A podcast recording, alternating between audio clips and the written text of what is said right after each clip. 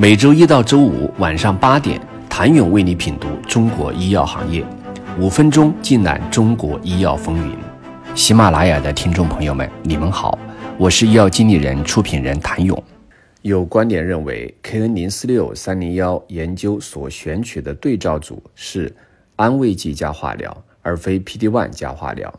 在研究过程中，PD-1 抑制剂成为非小细胞肺癌患者。延长生存期的更优选择，对照组患者很难为了完成试验而放弃生存时间更长的新药选择，这也就造成了 KN 零四六三零幺的总生存期未按时达预期的结果。值得注意的是，康宁杰瑞已经披露，在二零二三年底将启动 KN 零四六联合阿西替尼在一线非小细胞肺癌领域。与 PD-1 加化疗的头对头研究，并且在今年中报中将上市申请时间推迟到了2024年。归根结底，其实还是因为 KN046 的研发进程过于缓慢，才被 PD-1 抑制剂干扰了临床进程。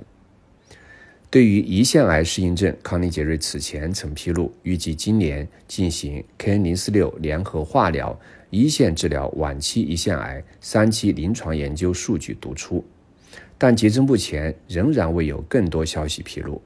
此外，在今年五月揭盲失败公告发布的头一天，公司股价就已经大跌百分之十八，且成交额高达四点一五亿港元。当时就有不少投资者质疑其存在不对等信息差，导致大资金提前出逃。当然，这也侧面反映出背后这家科学家创业公司的管理挑战。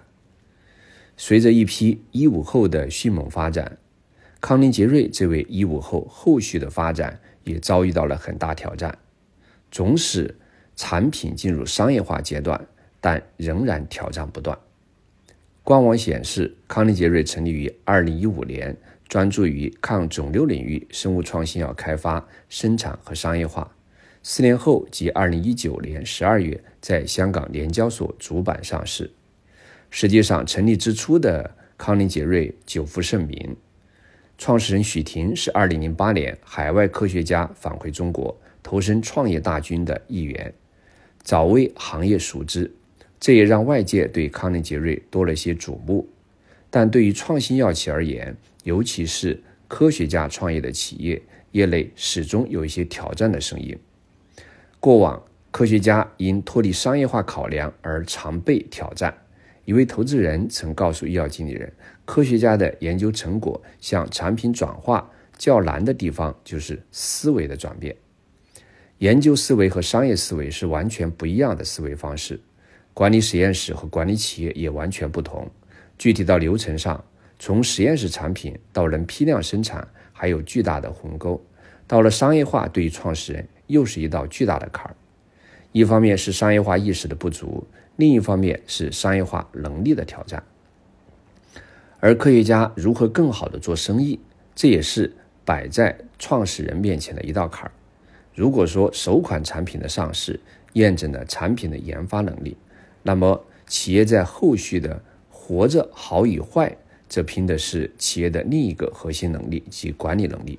一般来说，科学家往往需要借助相关人才来弥补所不具备的产品市场化能力和企业管理能力。想了解双抗 FSA 领头羊陷入了怎样的挑战，请你明天接着收听。谢谢您的收听。